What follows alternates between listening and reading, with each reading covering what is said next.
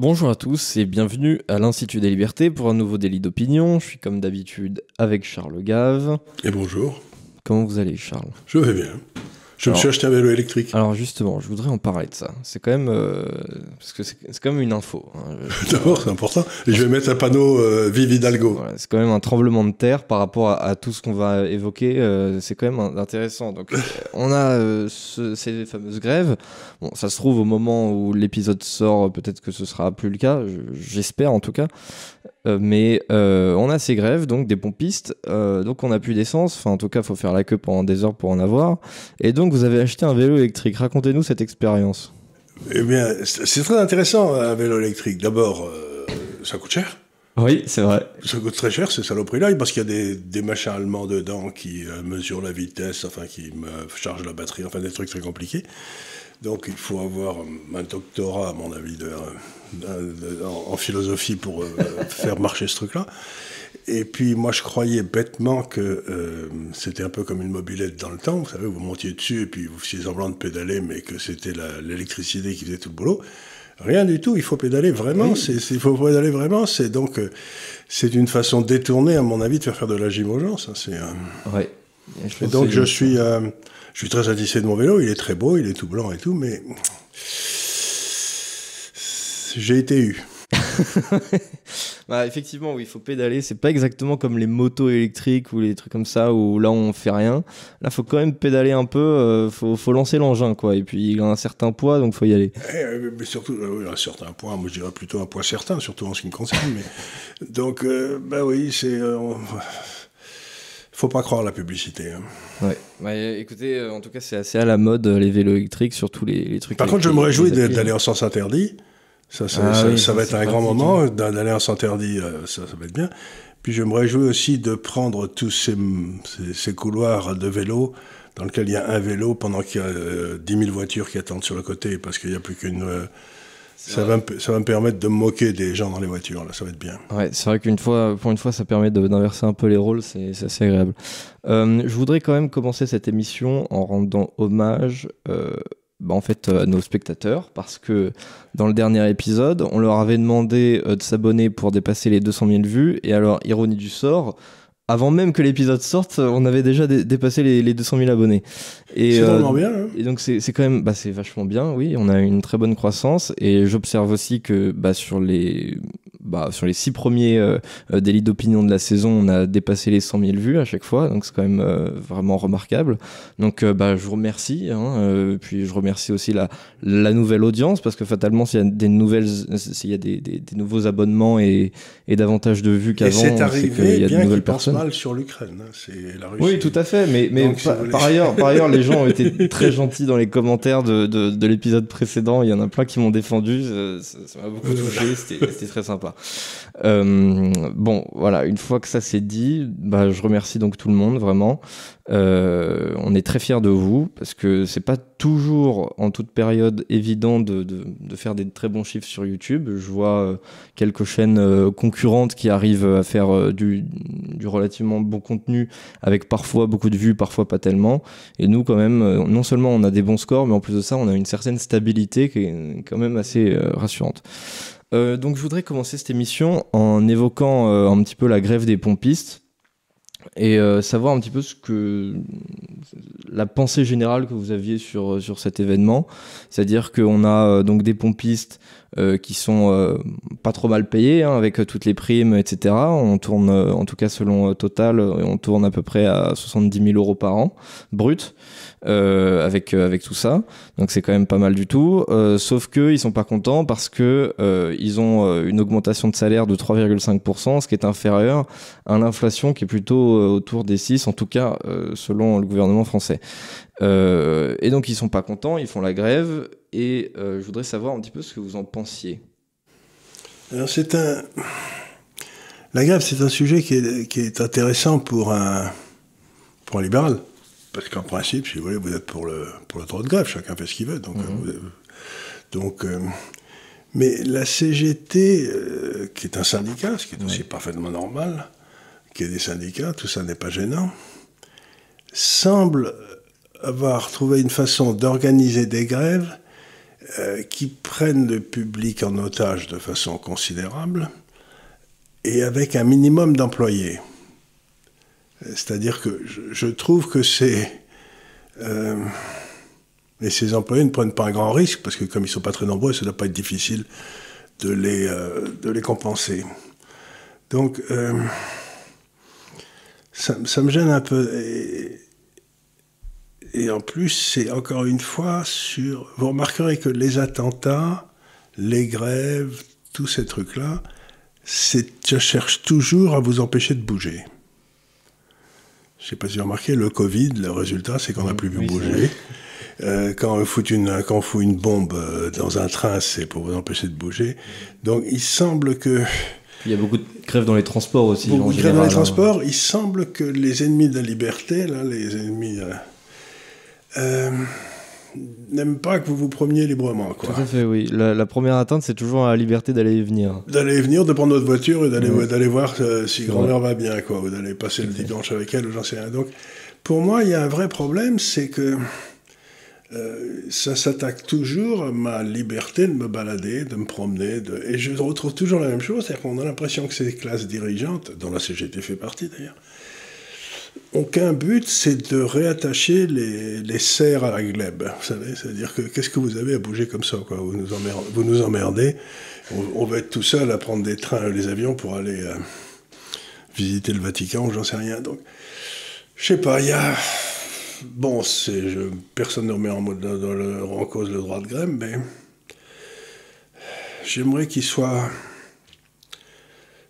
Je sais pas, j'aime pas la façon dont la CGT, qui, qui, représente rien, parce qu'aujourd'hui, les syndicats en France, euh, vous savez, après la rélibération, c'était donc, en 1945, ça va faire 75 ans, quoi. Mm-hmm il y a eu des syndicats représentatifs, ceux qui ont résisté. Ouais. Et donc, il n'y a, que qui ont le droit de, de représenter les. Ben, moi, je trouve qu'après 75 ans, le syndicat représentatif, c'est celui qui gagne aux élections et pas celui qui, dont l'arrière-grand-père a fait de la résistance. Oui, tout à fait. Bah, surtout, euh, par exemple, la CGT, euh, bon, qui a été assez euh, importante dans les années 60, 70, 80. Aujourd'hui, ça concerne quasiment personne. Ouais, donc, ils ont un petit nombre de gars qui sont grévistes dans des secteurs clés et ils maintiennent leur importance comme ça. La première des choses qu'il faudrait faire, me semble-t-il, ce serait qu'on comprenne exactement comment les syndicats sont financés en France. Mhm. Parce qu'il y avait eu un rapport parlementaire qui avait été fait il y a quelques années et qui avait été retiré parce que ben, il expliquait que c'était l'État qui finançait les syndicats. Il avait été retiré à fond la caisse. Donc je ne sais toujours pas euh, d'où la CGT retire son argent, d'où FO retire son argent. Moi, il me semble que dans une démocratie normale, on devrait savoir qui paye pour la CGT. Quoi. Oui, c'est pas faux. C'est pas faux. Donc je suis tout à fait pour la grève et pour l'information sur la CGT. Mhm. Et alors j'ai une réflexion euh, en fait sur, sur ce sujet qui est un peu plus large que, que celui de, la grève, mais qui concerne ce sujet en, particulier. C'est-à-dire qu'on est dans une situation où on a une croissance très très faible, hein, euh, voire même une, une récession, euh, avec une inflation beaucoup plus forte que, que, la croissance. Euh, et on a une entreprise, en l'occurrence euh, Total, avec euh, des, des, actionnaires qui est du CAC 40, etc., qui fait beaucoup plus de profits que les autres qui fait euh, même, euh, je me demande si c'était pas une année record d'ailleurs. Euh, et je me dis, est-ce que on doit privilégier plutôt la, version purement contractuelle, c'est-à-dire bah, le salarié, il est salarié, il n'est pas, il, il est pas actionnaire, il n'y a pas de participation, donc que l'entreprise fasse des bons chiffres ou pas. Mais ils ont déjà touché les actionnaires. Hein les actionnaires. Ah, je veux dire, les, les, là, il y a un intéressement dans Total, et je crois que les types ont touché 7000 euros euh, l'année, euh, cette année sur l'intéressement, donc 7000 euros, c'est pas rien. Quoi. Normalement, oui, c'est-à-dire que. Euh, donc ils ont touché sur les bénéfices. Je crois que quand, quand une entreprise dépasse, je crois, les, les, 50 salariés, il me semble, il y a une participation automatique. donc effectivement, il y, a, y a cela. Maintenant, est-ce qu'il devrait y avoir peut-être plus de participation? Et si la société perd de l'argent, il faut payer? Ah bah ça justement, bah c'est toute la question. Si la était perd d'argent parce qu'il y a deux ans, il gagnait pas rond. Et je tiens à signaler, enfin je crois, je suis pas certain, mais il me semble que Total perd de l'argent sur ses raffineries en France. Ils ont gagné tout, tout leur fric en dehors de France. Mhm. Quelqu'un m'a dit qu'ils perdaient à peu près quelque chose comme un milliard par an en France. D'accord. Alors, euh, donc, euh, donc ces gars-là demandent à être euh, payés sur un travail qui est fait par des gars en Sibérie inférieure, ou je sais pas mhm. où. Donc, pourquoi ils seraient payés Je veux dire, puisqu'ils n'ont rien fait. Donc, il me semble que la première des choses, c'est que ben, Total est une entreprise indépendante qui doit avoir des filiales. La filiale raffinerie en France, à mon avis, perd de l'argent, mais j'en sais rien, c'est à vérifier. Mais je vois pas du tout euh, pourquoi il faudrait que les gars soient. Ben, encore une fois, où vous êtes un actionnaire, ou vous êtes un salarié. Mmh. Et euh, ben, s'ils sont des salariés, encore une fois, la réponse est dans les évangiles. Vous avez le maître qui arrive et vous savez, qui embauche les gars pour la journée, puis euh, il vient deux heures après, il en embauche un certain nombre, et puis à la fin, il paye tout le monde pareil. Et le délégué CGT local, qui était au début, là, premier embauché, dit C'est dégueulasse, pourquoi vous payez ceux qui ont travaillé deux heures la même chose que moi qui ai travaillé dix heures en plein soleil? Et le maître répond cette phrase superbe Je fais ce que je veux de mon bien. Tu n'as pas à juger mhm. de la façon dont je peux disposer de mon bien. Donc, si Total décide qu'il faut payer plus, ces gars-là leur donner une prime ou j'en sais rien, c'est son droit. Mais je n'ai rien à dire, le gouvernement n'a rien à dire, parce que Total est une entité indépendante. Effectivement, bah, normalement, c'est ça un salarié, c'est-à-dire que on a un contrat de travail, euh, on a un salaire à la fin du mois. On a des primes, on a des choses comme ça. Et il y a une sécurité qui fait que si jamais l'entreprise perd euh, ben le, le, le, salaire reste le même, donc c'est une sécurité. Et si l'entreprise gagne, ben le salaire doit rester euh, normalement le même, sauf du coup ben, dans les entreprises de plus de 50 salariés où il y a euh, une, une, petite participation. Voilà, mais normalement c'est. Mais vous ne pouvez pas avoir le beurre et l'argent du beurre. Ah oui, c'est un peu ça, oui. On peut pas dire bah, quand la société perd, je perds pas, et quand la société gagne, je gagne. Quoi. Mais... Ou bien alors, la prochaine fois, les raffineries qui serviront la France, on les mettra en, Suisse, où ils respectent le droit du travail, parce qu'il n'y en a pas, très peu. Donc, où on les mettra dans un autre endroit. Mm. Mais c'est extraordinaire, cette façon de penser, que la propriété n'existe pas. C'est toujours quelque chose qui m'a... Le droit de propriété existe, les relations entre un salarié et son, et son employeur sont définis par le droit du travail, et la seule chose peut, pour laquelle on peut gueuler, c'est si les règles ne sont pas respectées. Mmh. Les règles qui ont été définies avant. Mais une fois que vous avez, vous avez été d'accord sur votre, euh, euh, sur, votre euh, le droit de travail, ça me rappelle une histoire qui m'était arrivée. J'avais le fils d'un ami qui était, avait embauché à Hong Kong par une société. Puis il a commencé à euh, ça n'a pas marché, enfin bref. Euh, et il m'a demandé l'adresse d'un spécialiste du droit du travail à Hong Kong. Mhm. Et, j'étais mort de rire. Je lui ai dit, il n'y a pas de droit du travail à Hong Kong. C'est ce que je me disais aussi. Il y a un droit des contrats. Ouais. Vous avez signé un contrat et il s'applique dans les termes du contrat et le juge jugera ce qui a fait une faute dans le terme du contrat, mais il n'y a pas un droit spécifiquement du travail à Hong Kong. Et vous savez quoi Il n'y a pas de chômage à Hong Kong. Intéressant. Bah, effectivement, bah, le, travail, c'est un, un, contrat. Ouais. Donc, oui, vrai. donc on, applique les principes généraux du droit du contrat au travail, et puis il n'y a pas besoin d'avoir des hommes politiques qui font n'importe quoi, qui rajoutent des trucs pour toujours essayer de favoriser le travail au détriment du capital. Moyennant quoi, bah, du coup, on a plein de chômage. Hum, c'est pas faux. C'est vrai qu'en France, on a une vision euh, qui, est, qui, est, tellement. On a le droit, l'État a le droit. Or, il y a une, un principe de droit ancien qui est le contrat fait la loi entre les parties. Mhm, Et la loi, c'est quelque chose qu'on ne change pas. Oui, c'est pas faux. Donc, encore une fois, cette histoire de truc de dire l'État doit intervenir en faveur du. C'est comme si vous disiez dans une équipe de foot, tiens, ben, l'arbitre, il doit intervenir pour qu'on soit toujours à égalité. Quoi. C'est, euh, Ouais, c'est-à-dire que là, on considère en gros que les circonstances doivent faire en sorte qu'on change le, le, la Alors, je comprends, mais laissez-moi comprendre. Très bien. Moi, je comprends ce que vous dites. Donc, l'État a géré notre, notre énergie comme, comme des planches. Ouais. Comme l'État a géré l'énergie comme des planches, Total a gagné de l'argent. Ouais. Et donc, il faut aller prendre cet argent à Total pour le redonner à l'État ou pour le donner aux, aux salariés. De quel droit?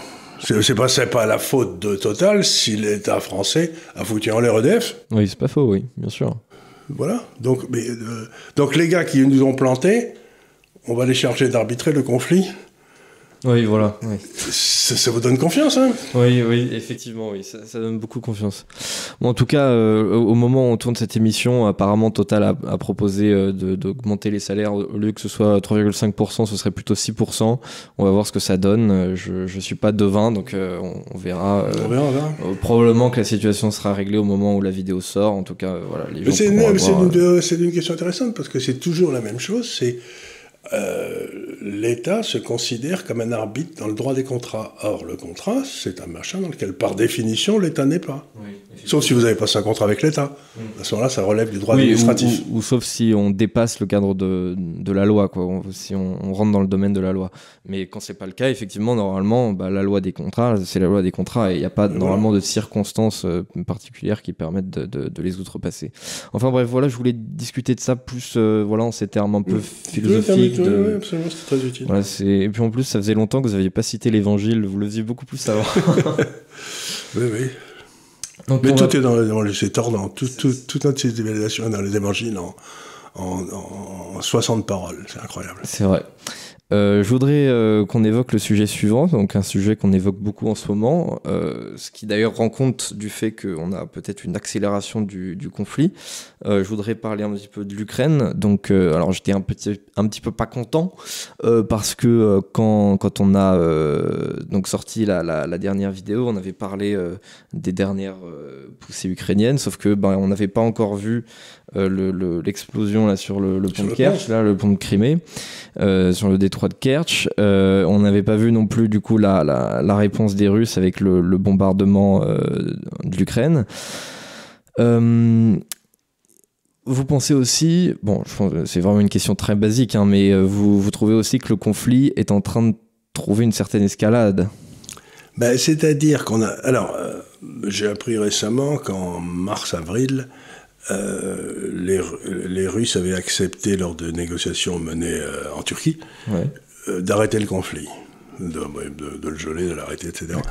Et que les Américains avaient intimé l'ordre au président ukrainien de ne pas accepter. D'accord. Donc, il semble que les États-Unis soient résolus à ce que ce conflit dure le plus longtemps possible. pour des raisons qui m'échappent, mais un homme comme Brzezinski, qui était l'équivalent de Kissinger, mais pour les démocrates, euh, n'avait dans des livres qu'il a écrits, euh, ça devait être... L'échiquier hum, C'est le, grand échiquier, etc., euh, qui, était, donc, qui était plutôt des années 80, oui, c'est mhm. ça, disait que le devoir des États-Unis, c'était de de faire que l'Ukraine et, et, la Russie soient séparées, soient en guerre. Quoi. Donc c'était donc c'est une vieille ambition des démocrates on, l'a vu avec le coup d'État qui s'est passé avec euh, Maïdan, là, où Mme Nuland a, dit que l'Europe, elle n'en avait rien à foutre, que ce qu'elle dépendait, c'est les intérêts des États-Unis. On a la transcript pendant qu'elle faisait son coup d'État. Euh, il faut bien se rendre compte que ce n'est pas une guerre entre la Russie et l'Ukraine, c'est une guerre entre, entre la Russie et les États-Unis. Poutine vise même l'Occident de manière générale. pas parce que bah, l'OTAN, on était tous devenus des valets, mais on a, on représente rien. Donc c'est vraiment une guerre, et les, États-Unis nous ont embarqués dans une guerre, parce que si vous réfléchissez, qu'ils ne nous regardent pas, quel était le danger pour les États-Unis? C'était la politique de Schröder, l'ancien Premier ministre allemand, celui qui avait permis à l'Allemagne de bien gérer quand Mme euh, Merkel est arrivée. C'était, dans le fond, de faire une alliance euh, entre l'Allemagne et et la Russie pour une alliance en quelque sorte du bloc asiatique pour avoir les ressources euh, industrielles de l'Allemagne et de l'autre côté les ressources minières de la Russie.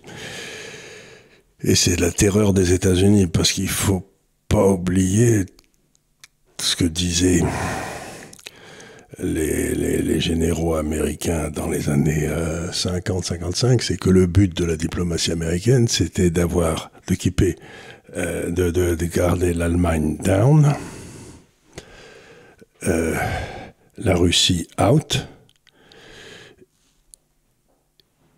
et les États-Unis au contrôle. Mhm.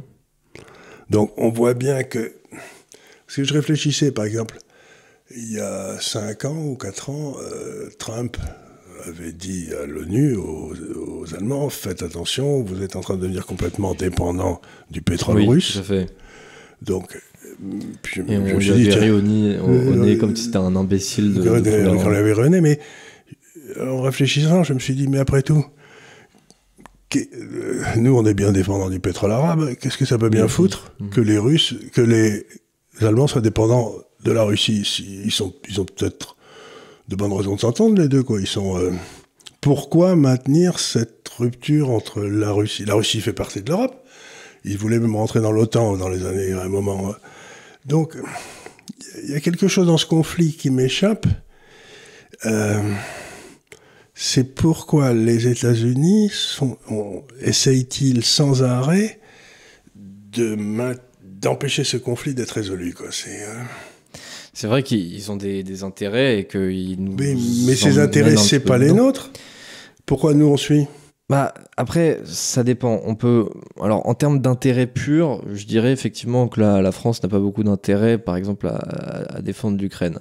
Maintenant, bon, on, moi, en tout cas, je considère, j'ai plutôt une vision de civilisation, c'est-à-dire que tout comme on doit être solidaire pour moi de l'Arménie, même si on n'a pas forcément d'intérêt en commun. Oui, mais on va pas aller se faire tuer pour. Euh, ah non, mais ça, c'est autre chose. Euh, non, mais pour l'instant, c'est ce qui se passe, c'est qu'on leur livre toutes nos armes. Mais j'entends bien que, mais. Euh, en quoi la Russie ne fait-elle pas, ne fait-elle pas partie de notre civilisation? Parce que je voudrais vous dire un truc, par exemple, la, Biélorussie qui a l'air de se commencer à se, coller dans le conflit, tiens. Euh, vous savez, ben, pourquoi il se colle dans le conflit? Parce que vous avez toute une partie de l'Ukraine, la partie est, ouest de l'Ukraine, sur laquelle la Pologne a des vues. Mmh. Depuis toujours, parce qu'en fait, c'était des territoires polonais. Vous oui, savez que la frontière polonaise, ça bouge de 1000 km par-ci ou 1000 oui, km par-là. C'est pas faux. Oui. Et la Pologne a commencé à faire des bruits en disant que si l'Ukraine euh, n'existait plus ou j'en sais rien, ils prendraient bien cette partie pour eux, quoi. Et les Biélorusses n'ont pas du tout envie d'avoir une frontière avec euh, la Pologne de ce côté-là, quoi. Donc les Biélorusses sont en train, vont peut-être envahir l'Ukraine pour empêcher la Pologne de piquer la partie ouest. Mmh. Donc c'est n'importe quoi, quoi. C'est, euh... vous voyez ce que je veux dire Mais jusqu'où cette imbécilité va-t-elle aller? C'est, euh, c'est, c'est complètement crétin. Quel est le, quel est, qu'est-ce encore une fois, qu'est-ce qu'on gagne nous dans l'histoire? Bah nous, je, euh, on a, en qu'est-ce termes matériels, en, en tout cas, je, je sais pas ce qu'on. Mais c'est pas en termes matériels, c'est même en termes. Euh, pourquoi faut-il que. Euh, quelle est la raison profonde? Qui empêche l'Allemagne de se fournir en matières premières en Russie Ah, Qu'est-ce qu'il y a, Pourquoi les Américains mettent-ils un veto? C'est pas leur problème. En principe, le commerce international, c'est la liberté du commerce international, c'est que vous achetez vos matières premières où vous voulez. Et donc, qu'est-ce qui donne le droit aux Américains de faire un veto sur l'achat des matières premières européennes par en passant par la Russie? Qu'est-ce qui leur donne ce droit? Je sais pas. Alors, ce qui leur donne ce droit, rien. C'est simplement que l'armée européenne, l'armée américaine, on est, on est, un, on, est un État suzerain. Euh, Maintenant, on est un État, on n'est pas, Vassal, on n'est pas ouais. indépendant, quoi. Mm, bien sûr. Non, effectivement, il y a la vassalisation de l'Europe, notamment militaire. euh, elle est en cours aussi en termes économiques. euh, Mais on l'a jamais vu euh, autant, quoi. Oui, tout à fait. Vrai. Donc, non, mais moi, je- j'essaye de réfléchir. Si on est dans un monde où, dans le fond, on doit avoir les relations qui se passent en fonction des avantages comparatifs de chacun, un monde libéral, etc., vous avez une partie euh, de l'Europe qui est bourrée de matières premières, une partie de l'Europe qui est bourrée d'ingénieurs et de machines. Qu'est-ce qu'il y a de mal à ce que les matières premières et les machines se mettent ensemble? Vous voyez, où est, où est le, où est le danger? Je pense pas que la Russie et l'Allemagne vont attaquer les États-Unis la semaine prochaine. Non, bien sûr. Après, c'est sûr que, oui, les Qu'est-ce qui États-Unis, donne en le tout droit cas, aux États-Unis de dire ça? les États-Unis n'ont pas du tout envie que nous, on ait des relations euh, étendues avec, euh, avec la Russie. Après, on peut se poser la question aussi du, du, côté russe. Est-ce que la Russie à la base, se considère aussi comme une nation européenne, parce que là-dessus, il y a toujours une tension un peu. Il y a toujours une tension, mais ce qu'il y a de certain avec ce qu'on leur fait, leur fait depuis quelque temps, où on les rejette comme s'ils sentaient des pieds, bah, non. donc ils vont. Parce que si vous regardez la carte de la Russie, bon, tout le monde voit l'alliance avec la Chine vers l'est, etc.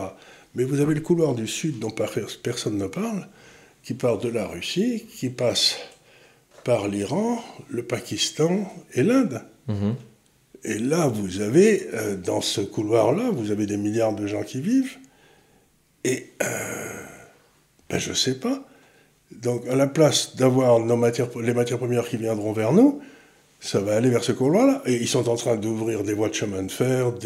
donc, on voit très bien que euh, toutes les matières premières vont être sucées par, l'Inde, le Pakistan, et puis ensuite la péninsule indo-chinoise. Donc, euh, on est fou.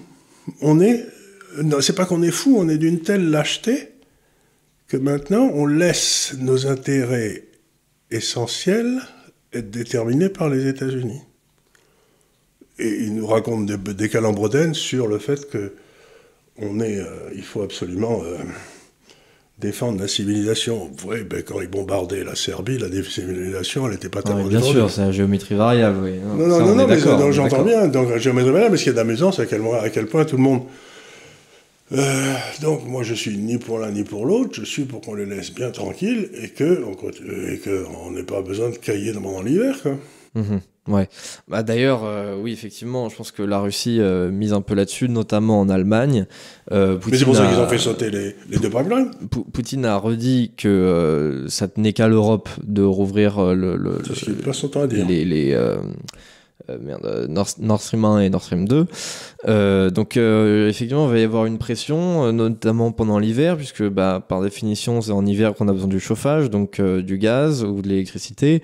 j'ai vu qu'ils recommençaient à filer du gaz, d'après ce que j'ai compris, par le, la partie turque du pipeline, là, à, l'Italie, à, à l'Autriche et à la Suisse. Ouais.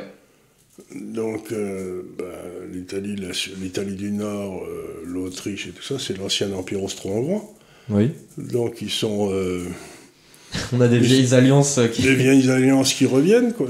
donc, ils sont en train de dire à la, à la Prusse allez vous faire cœur neuf. Mhm. Bah, c'est-à-dire qu'effectivement, on a. J'attends qu'il le livre à la Bavière aussi. On a sur le théâtre américain, euh, comme une espèce de. Quand on a la, cocotte minute qui, qui, commence à monter un peu, et on se pose la question de quand est-ce que ça va exploser, et la, la les États-Unis euh, un peu le couvercle. Euh, non, mais ça a explosé puisque la Biélorussie va, va intervenir. Ouais, après la Biélorussie, euh, on sait quand même, enfin c'est de notoriété publique que c'est quand même dans. Euh, J'entends bien, mais ce qu'ils ont fait, dans la mesure où ils vont intervenir, ça force les Ukrainiens à mettre une partie de leurs troupes face à la Biélorussie. Oui, peut-être, oui, c'est possible. Et donc, une fois qu'ils ont mis leurs troupes là, c'est pas, va pas être difficile de leur rentrer dedans et de les ratatiner. Parce qu'ils n'en ont pas tant que ça, des troupes. Hein. Bah après, euh, déjà, il va falloir voir euh, toute, le, toute l'arrivée des, des, des, conscrits parce que ça va multiplier la, la, la taille de l'armée russe par. Euh, et puis on commence à dire, on commence, d'après ce que je peux savoir, les Américains, les Français, etc., commencent à dire, vous savez, nous on n'a plus de munitions. Hein. Bah, et c'est, quand même la question, effectivement, que je me pose. Parce que là, on, on, on, on est content, on leur envoie des, des Leclerc, des César, etc. Mais je me dis, oui, d'accord, mais enfin, nous déjà, on n'en a pas des masses si on commence à leur envoyer tout ce que nous on a. On avait euh, trois ou quatre, je crois, des, des, Césars, non? Les Césars, il me semble qu'on en a 10 ou peut-être 12. Et on leur en avait envoyé 3-4 déjà il y a quelques mois. Et là, on, on leur a renvoyé je ne sais plus combien. Et des Leclerc aussi, ça on pose en a une question 200 très, au total. Ça, ça, pose une question très grave c'est qui va défendre l'Élysée quand, quand, quand les, les, foules hurlantes vont, vont aller brancher le président? S'il n'y a, plus, a plus de Leclerc pour défendre notre, notre cher président, qu'est-ce qui va se passer? Ouais, bah, ils vont peut-être donner des BTR à la gendarmerie et puis ce, sera elle qui va s'en occuper, je sais pas. On verra. Non, mais il faut songer au bien-être de notre président, moi ça m'inquiète beaucoup. Oui, c'est vrai, moi aussi je suis très inquiet pour le bien-être de, M. Macron. Euh, mais quand vous allez à l'Élysée, c'est devenu une telle place forte que vous pouvez pas vous empêcher de penser qu'il doit être mort de peur, cet homme. Mais alors, je me pose une, question euh, un petit peu annexe aussi. Euh, c'est que j'avais vu dans une émission, enfin une extrait un extrait d'une émission, je crois que c'était C'est dans l'air, où euh, il y avait quelqu'un qui disait un truc intéressant parce que ça peut poser la question derrière euh, de euh, jusqu'où on peut soutenir l'Ukraine. Parce que jusque-là, à peu près tout l'Occident est d'accord, mais les Américains en fait, je pense, essaye de maintenir un équilibre entre l'essoufflement progressif des troupes russes, donc il faut maintenir le conflit à une certaine intensité, mais en même temps, il faut pas que ça dépasse une certaine intensité, parce que là, on, peut rentrer dans un truc beaucoup plus énervé, et là, même les États-Unis peuvent euh, se sentir un petit peu menacés. Et je pense qu'ils essayent de maintenir un équilibre dimanche qui est dernier, je crois, dimanche dernier, les Russes, dans un communiqué officiel, ont fait savoir qu'ils continuent à souscrire aux accords qui avaient été signés il y a, très très longtemps, qu'en aucun cas, ce serait eux qui initieraient les les frappes atomiques. Mhm. D'accord, bah c'est plutôt rassurant en tout cas. Non mais personne n'en a parlé. Bah, effectivement, je ne le savais pas. Donc personne n'en a parlé. Donc les Russes disent nous on le fera pas. Mais ça fait rien, les journalistes continuent à tous à nous, dire qu'on va tous se faire cramer par des bombes atomiques. écoutez, très franchement, c'est une bonne nouvelle, c'est plutôt rassurant. Ah, mais je dis pas le contraire. Parce mais, que... mais ce, qui est, ce, qui est, détonnant, c'est que personne n'en parle. Après, parfois, euh, parfois c'est. Alors, euh, parfois ceux qui en parlent, c'est le camp euh, très pro-ukrainien, effectivement. Parfois, ceux qui en parlent, c'est aussi le camp très pro-russe. Bon, par exemple, on a quelqu'un comme François Asselineau qui très souvent dit Oui, alors les Russes, surtout, faut leur donner tout parce qu'ils ont la puissance nucléaire, donc si on leur, s'ils sont pas contents, ils vont nous bombarder euh, on, va finir en fumée. Oui, oui, je pense pas qu'ils vont nous bombarder, mais. Donc parfois c'est un peu Par contre, il y a un, sous-marin russe là, qui a disparu, qui a l'air d'inquiéter les foules, mais enfin ça c'est autre chose. Mais bref, en tout cas, je voulais parler d'un de, fait, c'est que apparemment les Américains euh, avaient dit à Zelensky que ce qu'il fallait pas, en fait, l'objectif c'était reprendre toutes les parties occupées, là, le, Donbass et le sud avec la, la zone de Zaporizhzhia, etc.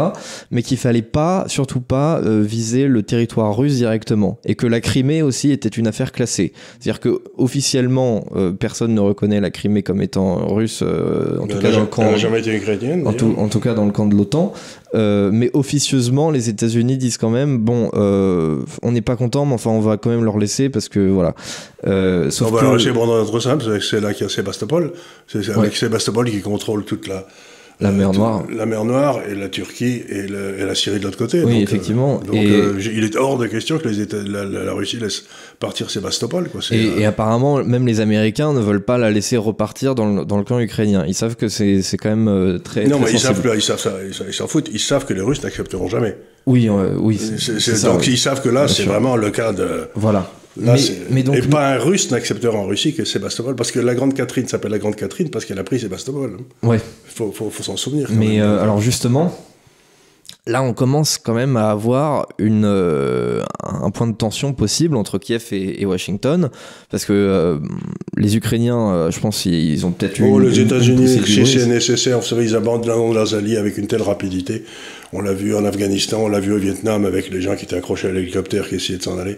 Donc j'ai pas le moindre doute que Zelensky euh, se fera lâcher. Oh, bah voilà, les Il y a rien de y a, il est beaucoup plus dangereux d'être un allié, un allié d'un Américain qu'un ennemi des Américains. C'est, vous, votre espérance de vie est beaucoup plus courte si vous êtes un allié des Américains.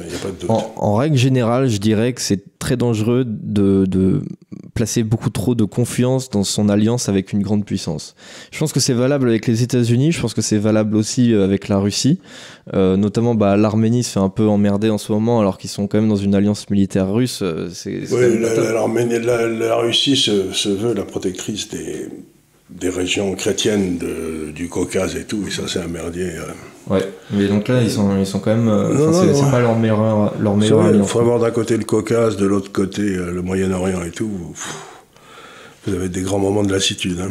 En tout cas, s'il y a bien une, je dirais une leçon qu'on peut retenir de, de, de cette situation, c'est qu'on ne peut, en dernière instance, compter que sur nous-mêmes et qu'il ne faut jamais baisser la garde et se reposer sur, euh, sur une alliance. Euh, euh, les nations n'ont pas d'amis, elles n'ont que des intérêts. Oui, c'est vrai. C'est ce que disait le Premier ministre britannique dans les années 1850, je crois, 1860.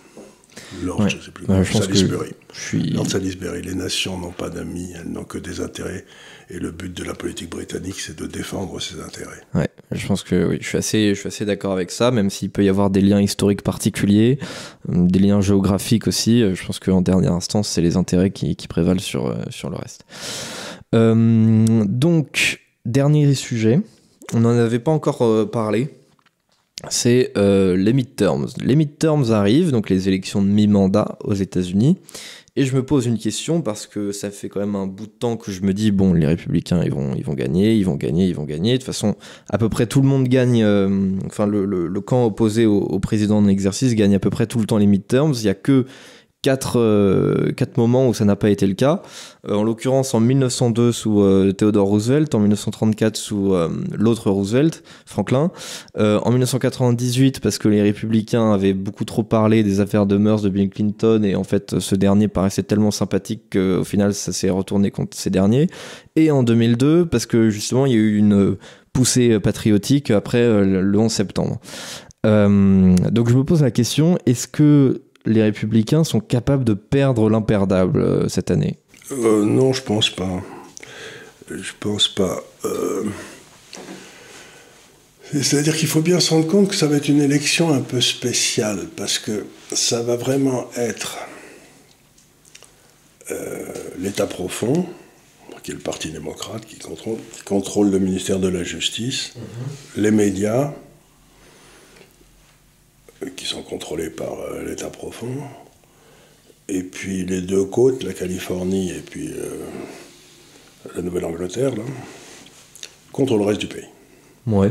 Ça va être. Euh, donc, alors là, il faut faire une différence. Vous avez la Chambre des représentants, c'est-à-dire la Chambre basse en quelque sorte, qui est, qui est élue en quelque sorte en pourcentage de la population totale. Donc là, il, est il semble à peu près acquis que les démocrates qui, qui tiennent à 4 ou 5 voix vont perdre. Donc ils vont perdre la Chambre. Et c'est important parce que c'est la Chambre des représentants qui a le qui control the purse, c'est-à-dire qui contrôle le budget, qui contrôle le pognon. C'est pas le Sénat. Donc la chambre basse, honnêtement, serait stupéfait si... Euh, mais ça peut arriver, j'en sais rien, mais... Euh, en plus, dans toutes les dernières élections, il y a eu une espèce de vote de droite masqué. C'est-à-dire que les gens mentent aujourd'hui au, sondage. Mhm. On leur pose des questions. Le type, il dit, bon, ben, je vais dire que je vais voter pour euh, Trump ou pour les républicains, je vais perdre mon boulot, ça va être donc le type il dit mais non, vous pensez, je suis pas décidé, je sais pas encore, au contraire j'adore M. Biden. Et puis on voit qu'à chaque fois ils font 4 ou 5%. C'est un peu comme le Parti communiste ou le FN il y a quelques années en France. Il y a aussi autre chose, c'est que souvent dans les sondages aux États-Unis, euh, bah, je regardais justement tout à l'heure pour, pour préparer l'émission, c'est que euh, à l'approche des élections, on, fait surtout des sondages euh, qui tiennent compte des, électeurs sûrs, et il reste toujours un, pourcentage déterminant de, des électeurs. Alors y, il y, a un élément qui se passe qui est très intéressant, c'est que les démocrates contrôlaient bon, le vote des Noirs et le vote des Latinos, qui était un peu leur, leur terrain de chasse. Et là, les latinos sont en train de basculer massivement à cause de toutes les folies woke. Si vous dites à un type d'Amérique latine qu'un homme et une femme c'est pareil, euh, il a, il a, il a des doutes. Vous regardez bizarrement, ouais. Il a des doutes, quoi. Je dis, non, mais il est complètement cinglé, celui-là, euh, enfin bref, il a le, bon, le bon latino de base, il est fier d'un homme, il est fier d'être une femme, quoi. Il y a pas, je veux dire, ça paraît idiot ce que je dis, mais euh, c'est. Et donc, il y aurait eu quelque chose comme 50 euh, ou 60 points de virage entre Obama et maintenant sur le vote des latinos, c'est-à-dire que... Mhm. Et euh, euh, donc c'est toute la partie ben, qui est du côté de Los Angeles, quartier populaire, aussi vers le Texas, où il y a beaucoup beaucoup de latinos. Donc, il me semble que la Chambre des représentants s'est gagnée. Le Sénat, il y a deux sénateurs par État il y a des États où il y a quasiment euh, trois pelés de tondus, comme dans le Wyoming. Quoi. Et en plus, le Sénat ne se renouvelle pas à chaque fois. Je crois qu'il se renouvelle, c'est un tiers mhm. qui se renouvelle. Euh, donc, euh, ce qui veut dire que vous avez un certain nombre d'habitudes. cette fois-ci, pour des raisons historiques, il y a beaucoup plus de candidats républicains qui se représentent que de candidats démocrates. Mhm. Donc ça va être plus difficile pour les républicains de gagner parce que alors qu'ils sont 50-50, il y en a, il y en a plus qui, qui se représentent. Qui se représentent. Donc ça veut dire qu'en gros, c'était dans les élections d'il y a 6 ans où ils avaient dû bien gagner. Quoi. Voilà, c'est ça. Bah, c'était en 2016, quoi. En 2016, c'est quand ils avaient euh, justement battu. Euh. Et, voilà, donc euh, le Sénat, c'est pas certain. Le Sénat, c'est pas certain parce que ça va se jouer. il y a des élections bon, en Pennsylvanie qui sont extraordinairement proches, il y a des élections dans l'Ohio qui sont extraordinairement proches. L'Arizona aussi, qui, est, qui peut. La Géorgie, il y a, ça c'est-à-dire que là, c'est plutôt détenu pour l'instant par des démocrates. Et si, euh, si, si les, républicains gagnaient ces quatre, euh, ça ferait donc, euh, ils en perdraient quatre, ça ferait 46, ça ferait 46-54. Mais il suffirait donc que les, les, républicains en gagnent deux pour, sans perdre de voix de leur côté. Pour, donc ça risque d'être, le DNA, ça risque d'être très juste. D'accord. Mais, donc je ne crois pas du tout. Mais par contre, ce qui a d'étonnant aux États-Unis, c'est de voir à quel point, moi j'en reviens pas parce que j'ai vécu, euh, j'ai fait des études aux États-Unis il y a bien longtemps, j'ai de la famille là-bas. Euh, entre les démocrates et les républicains, il y a une haine aujourd'hui que j'avais jamais connue. C'est-à-dire qu'on on est intellectuellement à la limite de la guerre civile. Euh, je trouve ça très inquiétant parce que d'abord, ils sont armés, ces cornions. S'ils commencent à se tirer dessus, ça va faire mal. Et euh, dans le temps, le Sénat, les démocrates, les républicains, ils allaient, bon, ils se tapaient sur la gueule, puis ensuite ils allaient prendre une bière ensemble, et puis euh, voilà, quoi. C'était pas. C'était un peu comme au rugby, quoi. On se mettait bien sur la gueule pendant qu'on était sur le terrain, puis après, Tandis que là, c'est vraiment. Euh, je regarde les, la façon dont les classes intellectuelles traitent les républicains, c'est comme s'ils étaient des, des Néandertals. Quoi. Mhm. Oui, on, passe vraiment du registre plus de l'adversaire politique à vraiment un ennemi irréconciliable. Irréconciliable, mhm. mais on ne peut pas avoir dans son pays, ben, c'était comme ça euh, en Espagne en 1935, ben, il y avait les, les, catholiques et les, les, pas catholiques, ben, ça s'est terminé avec un bain de sang patriste, quoi.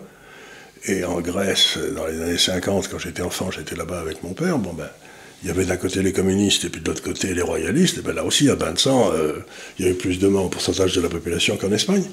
Donc à partir du moment où vous pensez que celui qui est de l'autre côté de la rue est un ennemi, euh, la guerre civile est pas loin. Hein. Moi, ça me fait peur.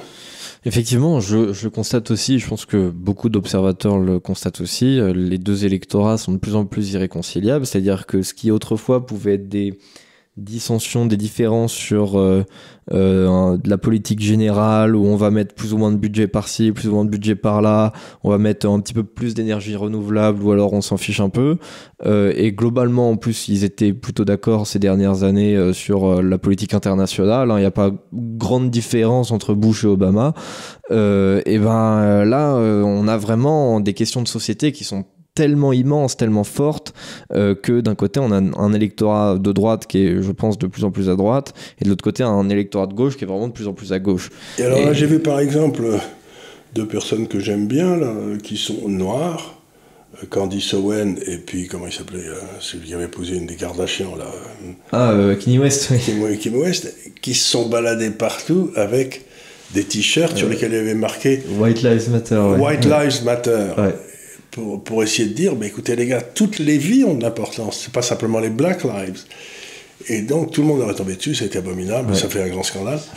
Mais euh, et vous, c'est terrible parce que si vous mettez un t-shirt Lives Matter, All Lives Matter, on va, on va vous taper dessus en disant que vous êtes, vous êtes contre l'avortement. Quoi, Complètement. Et c'est pas, c'est pas juste que, oui, c'est pas juste que vous êtes, euh, que vous avez un comportement polémique, c'est vraiment, euh, vous, vous, vous, pouvez risquer votre vie, quoi. Il y a des Alors là, j'ai écouté une émission euh, avec, sur, sur Fox News, mauvaise télévision où il n'y a que les gens pas bien qui vont regarder, mais il m'arrive de la regarder et il y a un père de famille de 11 enfants qui s'est fait arrêter dans la région d'Atlanta, etc., avec le FBI qui est arrivé avec 40 gars. Et...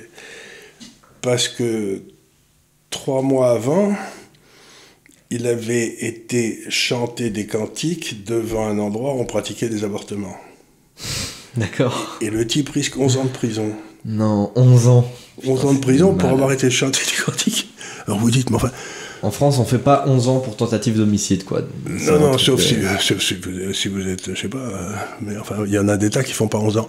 Mais vous vous dites, mais alors il y avait, il y avait des films sur, il y avait, il y avait cinq ou six voitures du FBI avec les trucs qui tournaient, les gars avec des fusils, mitrailleurs et tout, pour arrêter un père de famille de 11 enfants qui avaient été chantés des hymnes. Donc vous vous dites, à partir du moment où le ministère de la Justice aux États-Unis considère que ce type, qui est un chrétien fondamentaliste, est un ennemi de fond, ben vous vous dites, ils sont, ils sont quand même malades dans leur tête. Quoi. Mhm. Il me semble aussi qu'il y a une loi en Californie, je ne sais pas si elle est encore passée ou pas, euh, mais en, tout cas, euh, aux dernières nouvelles, c'était en état de projet. Euh, ça se trouve, c'est passé, donc ça se trouve, c'est vraiment réel. Où en gros, l'État de la Californie va s'octroyer le droit de vous prendre vos enfants, non pas si vous les tapez, non pas si vous êtes drogué, non pas si vous êtes alcoolique, mais si vous refusez que vos enfants fassent des transitions de, oui, quand ils ont 5 ans, oui.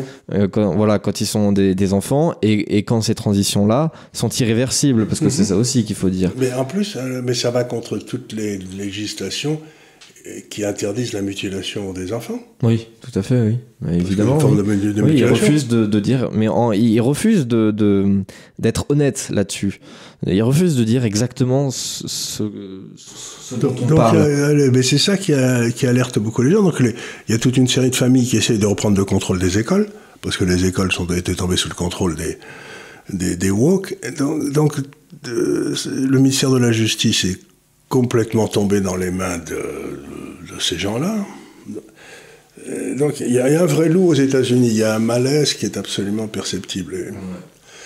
Et, ça, je ne sais pas du tout comment on va être résolu, parce qu'en principe, la Constitution américaine résolvait ce genre de problème en changeant les gens, c'est-à-dire avec justement des élections. Euh, il y en avait un des deux qui gagnait et puis qui reprenait. Là, et alors il y a aussi quelque chose qui m'ennuie beaucoup du point de vue politique aux États-Unis, dont peu de gens parlent, c'est qu'à l'évidence, Biden est complètement gâteux. ouais, non, on ne devrait pas rire. Qui prend les décisions, par exemple, en ce moment, de fournir des armes à la. Qui prend les décisions de fournir du pognon à. Qui prend... Donc, vous dites, mais c'est très embêtant quand le principe. Dans le fond, les gens qui prennent les décisions au pouvoir, du pouvoir aux États-Unis, pour la paix et la guerre, on ne sait pas qui c'est, ils sont élus par personne et ils sont responsables devant personne. Hmm. Mais c'est un truc qui est extraordinairement grave, non? Oui, ben, oui, c'est gravissime, oui. C'est gravissime. On sait pas, et, tous les journalistes disent ouais, bon, il a l'air un peu gâteux, mais c'est pas grave. Comment ça, c'est pas grave? Oui, il sait pas où il est, il sait pas à qui s'adresse. L'autre jour encore, il s'adressait à quelqu'un qui était mort. Euh, oui, et puis là, il donnait la main à l'enterrement de la reine à une autre femme que la une autre femme, oui, qui était complètement gênée, la pauvre. La pauvre, oui. Et, d'ailleurs, justement, bah, ça ouvre un petit peu la question parce que, bon, alors les midterms, euh, c'est important, mais enfin, c'est pas, euh, je dirais, fondamental. Euh, mais en, plus, on peut pas le remplacer parce que Kamala Harris, c'est bien pire. oui, d'ailleurs, oui, je pense que Kamala Harris, elle, elle, contrôle rien du tout, elle est pas. non, non, mais c'est pas ça, c'est que le vrai problème, c'est qu'il faut faire comme avec Spiro Agnew et Nixon.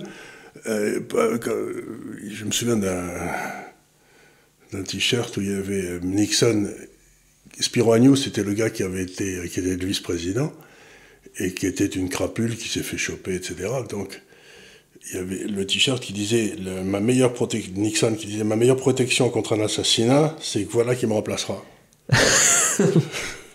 Ça, c'était à quelle élection? C'était contre Kennedy Ça, c'était, attendez, c'était la première élection de Nixon. Ça devait être contre Donc Kennedy. Donc on parle 68, 70, oui, ça? Spiro Agnew, c'était il était grec, euh, et puis c'était, on l'avait trouvé dans une série. Donc il a été déposé, et on l'avait remplacé par euh, Gerald Ford.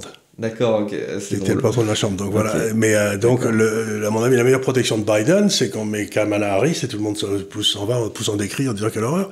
J'imagine pas que cette, cette dinde soit on soit capable de quoi que ce soit. Ah non, mais elle est complètement, elle est complètement, complètement débile, euh, et donc, bah, je, me pose la question, quid de, 2024 Alors, bon, le, camp démocrate, on, ne peut que spéculer là-dessus, euh, on sait, on sait pas trop. De toute façon, ils auront tous 85 ans. Parce que voilà, euh, parce qu'apparemment, euh, Biden a dit je peux tout à fait battre Trump en 2024. Bon, déjà, j'ai envie de lui dire, bah, si, tu, tiens jusque-là, déjà, c'est pas mal, mon grand. Non, non, mais il aurait déjà fallu qu'il le batte en, en, 2020. Si oui, on sait pas, on sait pas exactement, on sait pas exactement ce qui s'est passé. dans quelles conditions ça s'est fait, ouais. Il, il, peut y avoir quelques flous là-dessus. Euh, enfin bref, euh, pour 2024, Euh, donc il y, a, ticket. Il y a deux grands.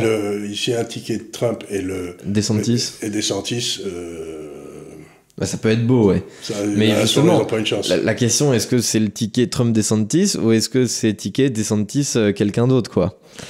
DeSantis, il est, bien. C'est, pour ceux qui nous écoutent, c'est le, gouverneur de Floride. Et il a, euh, il a cette capacité rare qu'avait Madame Thatcher, qu'avait Reagan, de rentrer dans l'art des gens de gauche en se marrant. C'est-à-dire, il, les les prend pas au sérieux, il, il, montre leur hypocrisie, comme cette histoire d'envoyer des, gars. Des, migrants, à, des migrants à Martha's Vineyard. Oh, c'est génial cette histoire. C'était mourir de rire cette histoire.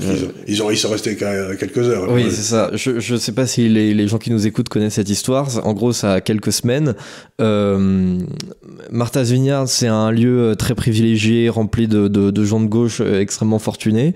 Et euh, le gouverneur de Floride, euh, DeSantis, donc, euh, a décidé d'y dépêcher une espèce de bus de migrants où il y avait pas plus de 50 migrants dedans. Hein. Il y a pas mis 50 000, mais juste une cinquantaine. Et ils sont restés quelques heures parce que bon, on veut bien voter à gauche, mais quand même les migrants, c'est pas pour nous. Quoi. Enfin, Vineyard a toujours refusé, par exemple, d'avoir des éoliennes. Ah oui, c'est intéressant ça aussi. Il y a des éoliennes partout, mais pas, pas ah, chez eux. C'est fantastique. Ça, franchement, les, les, gens qui pensent ça, qui pensent comme ça, qui, pensent bah, tout, mais pour les autres, euh, je trouve ça fascinant. Comme euh, même pas politiquement, mais psychologiquement, quoi. Je me dis, c'est fantastique. Euh, et donc je me pose la question, est-ce que Trump ce serait pas un peu risqué quelque part euh, le proposer comme candidat? Moi, honnêtement, je, si je dois dire la vérité, c'est que Trump, il m'a il m'a toujours fait rire. Ouais, moi aussi. Moi, il me fait toujours faire rire parce qu'il il fait des détester. Trucs, il, fait des trucs qui sont improbables. et voilà, donc je me dis, mais il est, et en plus, voilà, donc je me dis, bon, il va faire un truc improbable. Personne n'a jamais été battu pour revenir après, donc euh, ça doit l'amuser de se dire, je vais peut-être y arriver. Et puis je, me dis, il a, fait, il a, fait, une erreur considérable dès qu'il est arrivé au pouvoir la dernière fois, c'est qu'il n'a pas pris le contrôle du ministère de la Justice, donc il s'est fait avoir immédiatement. Il a voulu s'y prendre un peu tard. Il, ben, il est arrivé, non mais ils avaient commencé avant à le, dynamiter, parce que entre le... Donc là j'imagine qu'il a, il a, il aura sans doute ce qu'il faut pour, euh, euh, pour prendre le contrôle s'il est élu, donc euh,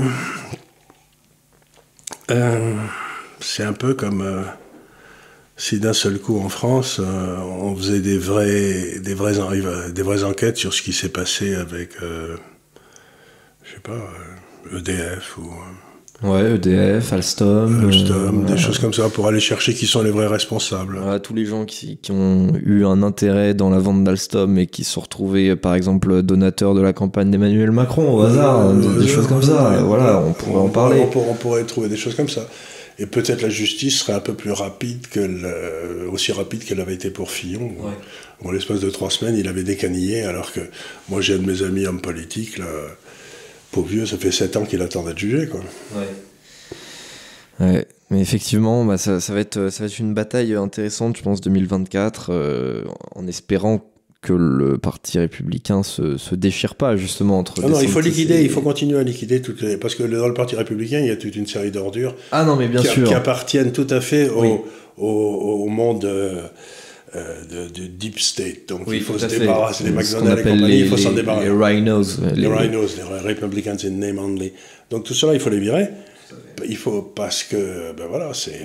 mais euh, ça va être intéressant. Ouais, ça va être intéressant. Seul l'avenir pourra nous dire ce qu'il en sera.